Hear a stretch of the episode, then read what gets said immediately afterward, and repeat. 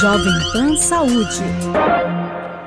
Olá, tá no ar mais um Jovem Pan Saúde. Bem-vindo, bem-vinda. Eu sou Lívia Zanolini e agradeço demais sua companhia mais uma vez.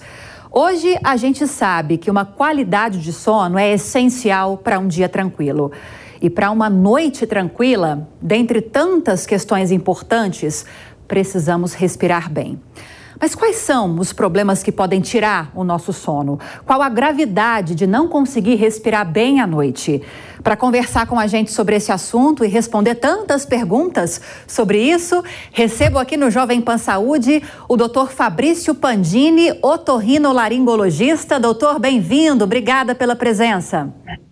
Obrigado pelo convite, Lívia. E também a doutora Viviane Pandini, que é otorrino pediatra. Doutora, obrigada pela presença, bem-vinda. Obrigada, Lívia, é um prazer estar aqui com vocês. Então vamos lá, a gente sempre vai tentar, porque o problema é um, mas imagino que as consequências, talvez para crianças e adultos, é, sejam um pouquinho diferentes. Mas vamos começar explicando para a nossa audiência, doutor Fabrício, começo com o senhor.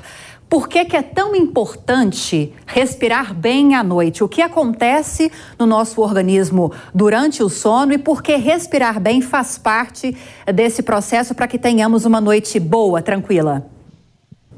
Olivia, bom, é claro que o nosso assunto hoje é o sono, né? É o dormir, mas respirar bem, respirar pelo nariz, inclusive durante o dia, é fundamental. A nossa fisiologia, o nosso jeito de ser, de viver, normal é respirando pelo nariz. E quando nós vamos dormir, realmente, se nós não temos uma respiração nasal adequada, o organismo vai procurar alternativas, vai tentar compensar essa obstrução nasal.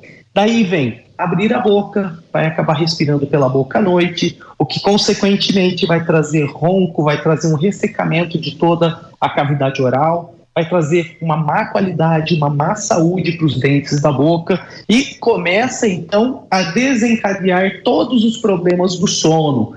Isso ainda estou na cavidade oral. Mas, não respirando pelo nariz, tendo uma obstrução nasal, você está também mais propício a ter a apneia do sono. O que é a apneia do sono? É o momento onde a gente para de respirar, literalmente para de respirar. E, consequentemente, nós paramos de mandar oxigênio para os pulmões. O oxigênio é diluído na corrente sanguínea, vai circular por todos os tecidos, responsável por oxigenar todas as células do corpo, né? Então, a saturação de oxigênio vai cair, as células onde deveria ter oxigênio não tem, vai começar a sofrer e começa toda a cascata de alerta para que o cérebro desperte e faça a gente respirar novamente. Porém, esse despertar vai prejudicar toda a arquitetura do sono. Durante a noite, existe uma arquitetura onde a gente começa a dormir, vai aprofundar aquele sono para chegar num sono restaurador. Esse sono restaurador, então, vai ser, vai, vai estar interrompido, nós não vamos conseguir chegar até lá. E Consequentemente, vamos acordar cansado e todos os outros impasses e problemas do sono que nós vamos discutir mais adiante. Sem contar a irritação, né, doutora Viviane? Quando a gente não dorme bem, eu falo a gente, mas eu falo por mim, é uma irritação que só no dia seguinte. Agora, todas essas questões que o doutor explicou sobre a importância de respirar bem, o fato de não respirar bem, ou até nessa situação mais grave que ele explicou, a apneia do sono, isso está ligado com alguma comorbidade, algum problema de saúde, ou pode ser um fato isolado? Posso não respirar bem? sofrer de apneia, ainda que eu não tenha uma outra doença? Nós vamos ter todas as faixas etárias, né? Perfeito. Vamos pegar desde a criança até o adulto. E eu acho que é legal a Viane já começar falando da criança. Maravilha. E nesse primeiro momento de vida aí, já podemos ter problema sim. Sim. Doutora.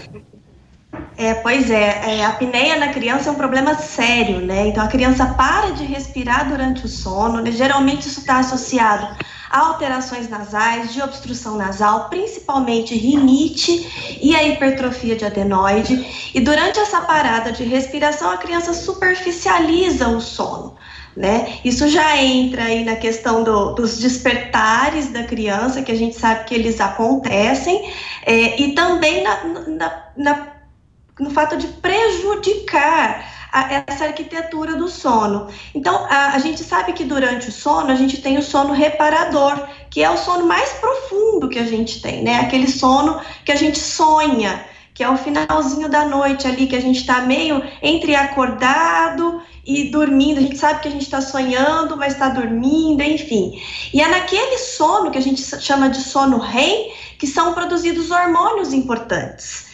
E esses hormônios, principalmente o hormônio de crescimento na criança, ele é afetado se a criança realmente não dorme bem. Se a criança ronca, se a criança é, respira pela boca e faz apneia, durante essa apneia a gente tem essa superficialização e a criança não atinge essas fases mais profundas de sono. Isso causa tanto problemas hormonais, problemas de crescimento e também na criança não causa sonolência excessiva, mas causa irritabilidade. Então é aquela criança que está sempre nervosa, que tem dificuldade escolar, prejuízo no aprendizado, na sedimentação do aprendizado. Então, a gente sabe que o sono traz problemas e consequências é, para a criança em todos os aspectos. Né? Doutora, sigo com a senhora porque me chamou a atenção o fato de isso poder acontecer com criança, com bebês também pode acontecer, né? E como detectar isso em um bebê, por exemplo, que não saberia explicar isso para o pai? Tem alguns sinais importantes aos quais a gente precisa estar atentos?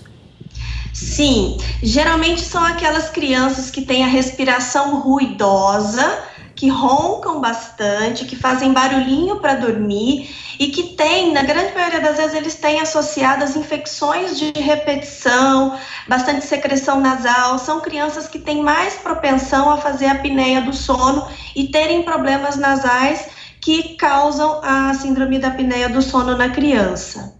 Agora, doutor Fabrício, e em adultos, quais são as principais causas eh, desses problemas de respiração para se respirar durante a noite, para se desenvolver a apneia, por exemplo? Olha só, Lívia, como a Viviane já falou, então, nesse período, né, esse período de descanso, é onde o corpo vai se restaurar, onde vai, ele vai produzir alguns hormônios. Mas quando a gente está falando do adulto, então já não é mais o hormônio do crescimento mas são todos os hormônios do nosso ciclo circadiano, ou seja, aquele período dia e noite. Então a gente gasta de dia e à noite tem que repor. A má reposição desses hormônios pode acarretar em maior irritabilidade, perda da concentração, é, aumento da, da glicemia, podendo desencadear diabetes, alterações cardiológicas, arritmia e, na pior das hipóteses, até um infarto noturno. Então, Veja que é realmente fundamental a pessoa conseguir dormir bem, ter uma boa noite de sono. Para isso, a porta de entrada é realmente o nariz, então é fundamental que ele esteja pérvio. Mas não para só aí. Então, o que mais nós temos de comorbidades que podem trazer essas alterações do sono? Como a Viviane tinha comentado, uma criança que cresce com obstrução da via aérea, com dificuldade para dormir, o corpo vai se adaptando. Então, nós podemos ter adultos com alterações anatômicas no palato, no céu da boca, né? Muitas vezes não desenvolveu muito a mandíbula, fica aquela mandíbula para trás, o tamanho da língua na boca, tudo isso vai inferir nesse caminho que o ar tem que passar do meio externo até os pulmões, tá? Isso pode dificultar.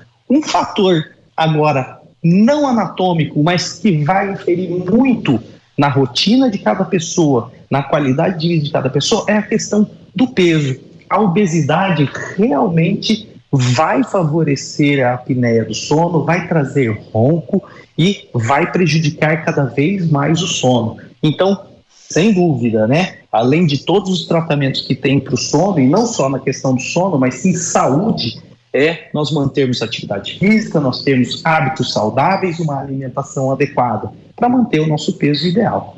Vale para qualquer aspecto da nossa vida, né, doutor? Agora, doutora Viviane, eh, quais são os principais tipos de tratamento para resolver essa apneia do sono, essa respiração irregular durante o sono, no caso de crianças? Bom, no caso das das crianças é necessário uma avaliação do nariz para saber o que está acontecendo, se existe, em que ponto está essa obstrução, se é uma rinite, se é uma rinopatia, no caso dos bebezinhos, uma rinopatia do lactente, por exemplo, ou se ele já tem alguma hipertrofia de adenoide, que geralmente acontece ali depois dos dois anos, mas pode acontecer antes.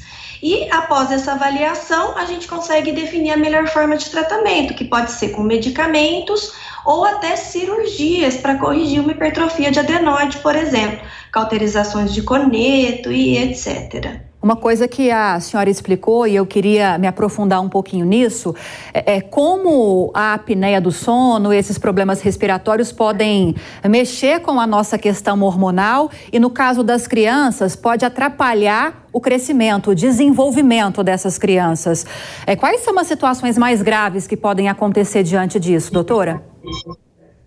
É, a gente sabe que durante o sono a gente produz o hormônio GH, que é o hormônio mais importante do crescimento para a criança. E, e, ele é produzido justamente nessa fase de sono mais profundo, sono REM. E quando a gente tem diminuição do sono REM por conta de, de apneia do sono, uh, esse hormônio vai ser diminuído e a criança não vai crescer. E a gente sabe que existem casos graves, né, de crianças que não crescem, que não ganham peso, é, que, que, apresentam como uma síndrome consultiva mesmo, como se ela tivesse é, privada de alimentação, por exemplo, crianças bem emagrecidas, desnutridas, que melhoram muito após o tratamento, né? Que ganham peso rapidamente, se recuperam muito rapidamente, para você ver a importância de se dormir bem e de se respirar bem durante o sono e durante o dia também. Esse tratamento varia de medicamento até a cirurgia, por exemplo, doutora? Exatamente, desde medicamentos simples que podem ser aplicados no nariz quanto procedimentos cirúrgicos a depender do caso. Agora, doutor Fabrício, acredito que no caso dos adultos também não há muita diferença em relação a isso. O tratamento pode variar de um medicamento até a uma cirurgia também. E deixa eu te perguntar uma outra coisa: qual a principal causa no caso de adultos de apneia do sono? Dá para mensurar isso? Exato. Então, a linha segue o mesmo raciocínio aí, você está correta. É tratamento medicamentoso e tratamento cirúrgico. Porém, os sinais e os sintomas mudam um pouco. Então, o que, como a Viviane falou, que é, a criança privada de sono até fica uma síndrome consultiva, ela vai perdendo peso, ela vai ficando é, é, definhada. No adulto, já pode ser diferente. Já pode ser aquele adulto que acaba ganhando peso, tem dificuldade para emagrecer, até porque ele não vai ter energia, ele não vai ter força para fazer suas atividades físicas porque não dormiu direito. Outro sintoma da privação de sono no adulto é a falta de concentração. É aquele dia que você acorda e fala: puxa vida, eu dormi mal, tô cansado, talvez precisava dormir mais. Muitas vezes não é que você precisava dormir mais, mas você precisava dormir melhor. E tem gente que fala: não, eu deito e durmo, durmo a noite inteira. Mas muitas vezes aquele sono não está restaurador. Então, pela privação de sono, a pessoa dorme logo, mas não consegue manter aquela linha. E, mais uma vez, sintomas no outro dia, cansaço, necessidade de dormir mais. Impactos econômicos, como não produção, não rendimento no trabalho, a falta de concentração podendo ocasionar até acidente de trabalho e, como eu já falei, alterações de glicemia, alterações de batimento cardíaco, níveis de pressão elevado, pode ser relacionado também à privação de sono. Como a gente estava comentando, é, os principais motivos aí da apneia, nós estamos falando de apneia do sono e ronco, que realmente é a grande fatia, mas nós temos outros distúrbios do sono, distúrbios neurológicos que vão além da apneia e do ronco. Mas falando da apneia e do ronco, então nós precisamos diagnosticar através do exame físico e da queixa do paciente se nós temos algum obstáculo, alguma barreira é, que impeça o ar de passar do meio externo aos pulmões. Então, nós vamos fazer uma rinoscopia, vamos olhar lá dentro do nariz, vamos fazer o exame físico do pescoço, mensurar a circunferência do pescoço, o tamanho da língua e ver se o paciente tem alguma alteração da respiração. Diagnosticada alguma alteração, é definir se aquela alteração pode ser corrigida medicamentosamente, um tratamento clínico, muitas vezes, inclusive, até um treinamento com fonoaudiólogo para reforçar a musculatura orofacial, a musculatura de selamento da boca, a próprio posicionamento da língua dentro da boca pode alterar esse espaço de passagem do ar e outras vezes não. Cirúrgico, uma correção de desvio certo, uma correção de alteração da pirâmide nasal, uma correção dos cornetos, correção do da posicionamento da mandíbula e maxila, trazendo ela mais para frente. Então, você vê que tem vários estágios, várias possibilidades e cada pessoa é, é de um jeito aí. Fabrício, pelo que o senhor está explicando, então, na grande maioria das vezes, no caso do ronco e da apneia, especificamente, que é essa maior fatia é, é nesse assunto que a gente está abordando, a dificuldade de respiração, geralmente vai haver algum tipo de barreira no organismo da pessoa. Não é a questão do peso que interfere mais nisso. Geralmente vai ter um tipo de barreira. E o peso pode ser a barreira. Ah, entendeu? Sim. Porque da, da forma que a gente para exemplificar fácil, né? Eu, eu falo para vocês, pensa assim, igual você engorda por fora, você engorda por dentro. Então, imagina nós temos aqui o nosso pertuito que passa o ar e vamos imaginar que ele é um cano deste tamanho. Então, se eu engordo, ele diminui a luz. E toda a parede ao redor é, fica uma parede flácida, não é uma parede de tônus muscular firme, forte. Flácida. Quando a gente dorme, relaxa, aquilo vai vibrar mais e às vezes até colabar. Então, e colabando, obviamente, vai impedir a passagem do ar. Então, é, realmente o peso ele é um dos fatores primordiais. O paciente está acima do peso, nós não conseguimos evoluir muito enquanto ele não venha ao peso ideal. Mas Fabrício, você falou aí que dormir mal vai dificultar a perda de peso. E eu preciso perder esse peso, então eu entrei numa uma corrida dos ratos aí que eu não consigo vencer.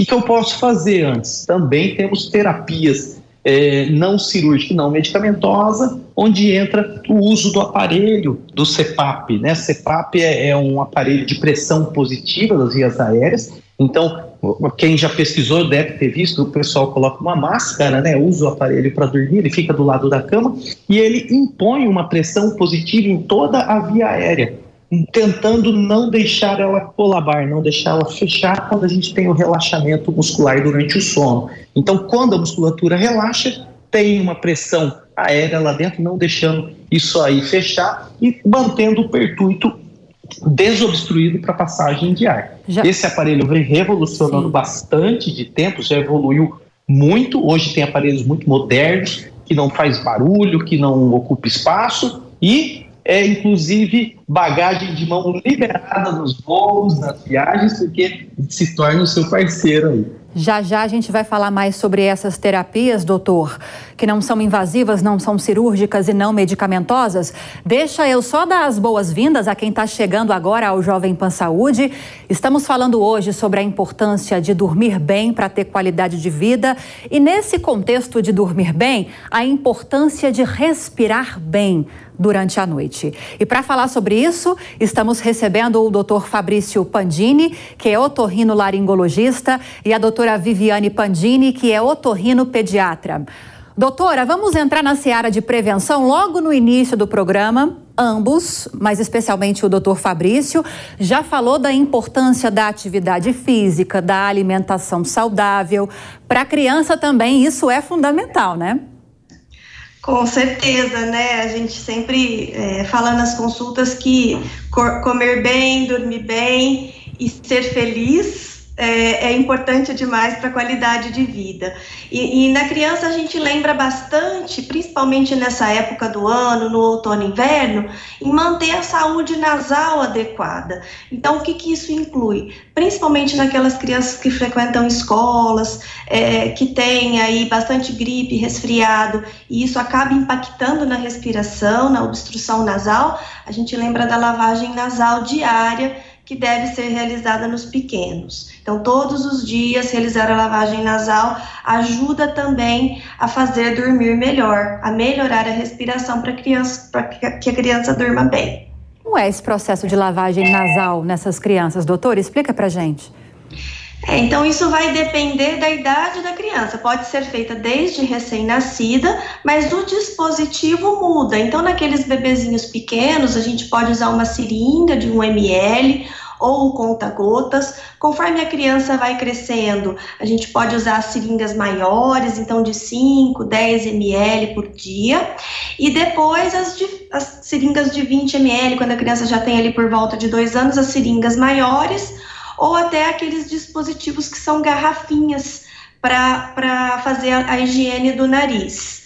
É, isso vai depender também do posicionamento, lembrar que o posicionamento deve ser adequado, então a criança deve levar a cabeça para frente, a mãe vai ajudar, claro, e inclinar um pouco a cabeça para que se evite levar soro para o ouvido.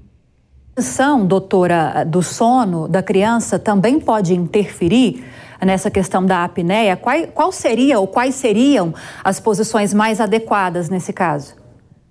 Posição para criança dormir, isso, você diz? Isso. É, é, geralmente, quando a criança ou o adulto dorme com a barriga para cima, ela pode ter mais ronco, né? É, mas na criança, o que impacta mesmo é a respiração nasal. Então, se a criança tem uma boa respiração nasal, ela pode dormir até de ponta cabeça. Mas se já tem algo obstrutivo, realmente dormir de lado melhora um pouco a via aérea. Já para adultos, acredito que a regra seja um pouco diferente, né, doutor? Exatamente.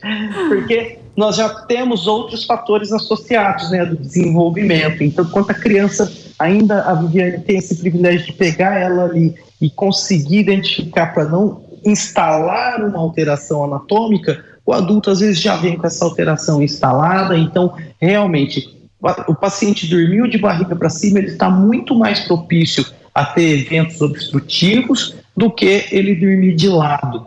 Quem nunca ouviu aquela história, né? Ah, estava roncando, deu uma cutucadinha, virou de lado e parou. É mais ou menos isso aí. Existem alguns mecanismos para nos condicionarmos a dormir na posição correta, doutor? Porque quando a gente dorme, é, é inconscientemente a gente vai para aquela posição que nos deixa mais confortáveis, né? Talvez não é a mais é, é indicada ou a ideal para que se tenha uma boa respiração durante o sono. Existem alguns mecanismos para nos ajudar nisso?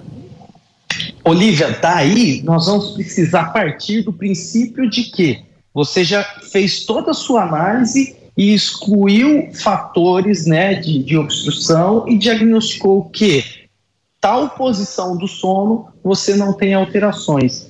Muito complicado, porque realmente a gente se mexe à noite. Então, assim, eu não posso virar paciente e falar, então, você só pode dormir de lado, seja ele direito ou esquerdo. Então, estou dando duas opções, digamos assim porque não vai ter como, né? Ele vai acabar em algum momento ficando de barriga para cima ou para baixo, etc. Porque a gente realmente se mexe à noite. Você não vai conseguir passar a noite inteira numa única posição, até porque você vai, ter dor.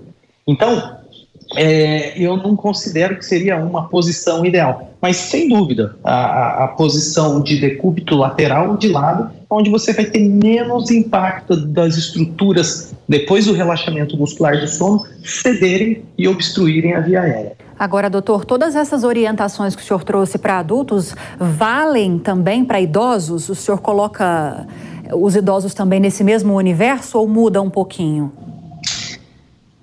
Dá uma pioradinha. Como sempre, né, doutor? O, o, idoso, ele vai ter um tônus muscular mais fraco, ele vai ter uma flacidez maior. Então, essa, essa chance de colabamento de via aérea no idoso pode ser mais facilitada, ainda mais com, com dormindo de, bar, de barriga para cima, né? Então, é, a gente tem que olhar com mais carinho aí no idoso quando a gente está pensando em qualidade de sono. A gente está caminhando para os minutinhos finais do programa e eu deixo esse finalzinho para as orientações mais importantes dentro do tema que a gente está discutindo para os nossos especialistas. Começando então com a doutora Viviane. Doutora, dicas finais certeiras para que a criança tenha uma boa noite de sono, bebês e crianças. Bom, lembrando sempre, vamos falar do começo, né? Rotina de sono. A criança precisa dormir durante o dia para ter uma boa noite de sono. Precisa ter um, uma boa respiração nasal. Então, se a criança tiver qualquer indício de secreção nasal abundante, obstrução, respiração ruidosa, ronco, respiração pela boca, boquinha sempre aberta, precisa ser avaliado pelo otorrino. Uh, lavagem nasal para qualquer criança que frequente escola, boa alimentação e atividade física. Perfeito. Agora as suas orientações, doutor, eu quero ver orientações diferentes dessas que a Viviane já trouxe para a gente. Tô brincando, Oli, fique à vontade, doutor. E, não, e muda mesmo para adulto, viu? E, e, mas não deixa de ser puxãozinho de orelha igual a gente dá em criança. Exato. Higiene do sono são as recomendações que a gente faz para a pessoa ter uma boa qualidade de sono. E você vai ver que são coisas do nosso dia a dia que a gente precisa se cobrar e fazer para a gente ter uma qualidade. Então, estabelecer horários, rotina, rotina e horário para dormir dormir num quarto escuro, não dormir em quarto claro, procurar que seja o mais silencioso possível. O que é que agora o puxãozinho de orelha, ó, sair da frente do celular, pessoal vai para a cama ali, ó, fica no celular horas, fica vendo tablet, vendo televisão. Não, cama é para ir dormir. Chegou a hora de dormir, tá com sono, vai para a cama e deita tá? Ah, mas eu deitei, demorei para pegar no sono. Levanta, pega um livro, vai dar uma lida, faz alguma coisa mais relaxante. Higiene do sono. Agora é importante também lembrar, Lívia, que é, a pessoa, a população é importante entender esses sinais e sintomas, mas não necessariamente ficar preocupado, falar, ah, não durmo direito, tal. É para isso que existem os exames polissonográficos que em caso de suspeita ou indícios de noites mal dormidas, a pessoa faz o exame da polissonografia, hoje em dia faz em casa mesmo, na sua cama, para a gente realmente identificar se está tendo alteração ou não. Porque tem muita gente que se preocupa e não tem alteração. E tem gente que não se preocupa, mas sabe que tem os sinais, então identificou esses sinais, é bom dar uma olhada e examinar. Respirar bem, dormir bem para ter saúde e qualidade de vida. É, foram os aspectos que nós tratamos no programa de hoje. Queria te agradecer demais, doutor Fabrício Pandini, otorrinolaringologista, pela entrevista. Seja bem-vindo sempre e até a próxima. Obrigado, Lívia. Como a Viviane falou, o importante é dormir bem e ser feliz. Exatamente. Doutora Viviane Pandini, otorrinopediatra, muito obrigada pelas orientações. Doutora, até a próxima. Eu que agradeço, Lívia. Foi um prazer estar com vocês aqui. Muito obrigada. Tchau, tchau. Abraço a vocês. E o Jovem Pan Saúde fica por aqui. Como sempre, agradeço muito a sua companhia. Espero que tenha gostado do programa de hoje. Se você tiver alguma dúvida, quiser sugerir um outro tema, é só enviar um e-mail para a gente, saúde.jovempan.com.br. Para reversa e outras entrevistas, é só acessar o canal Jovem Pan Saúde ou o aplicativo da Panflix para Android e iOS. Um grande abraço para você e até a próxima. Jovem Pan Saúde. Realização Jovem Pan News.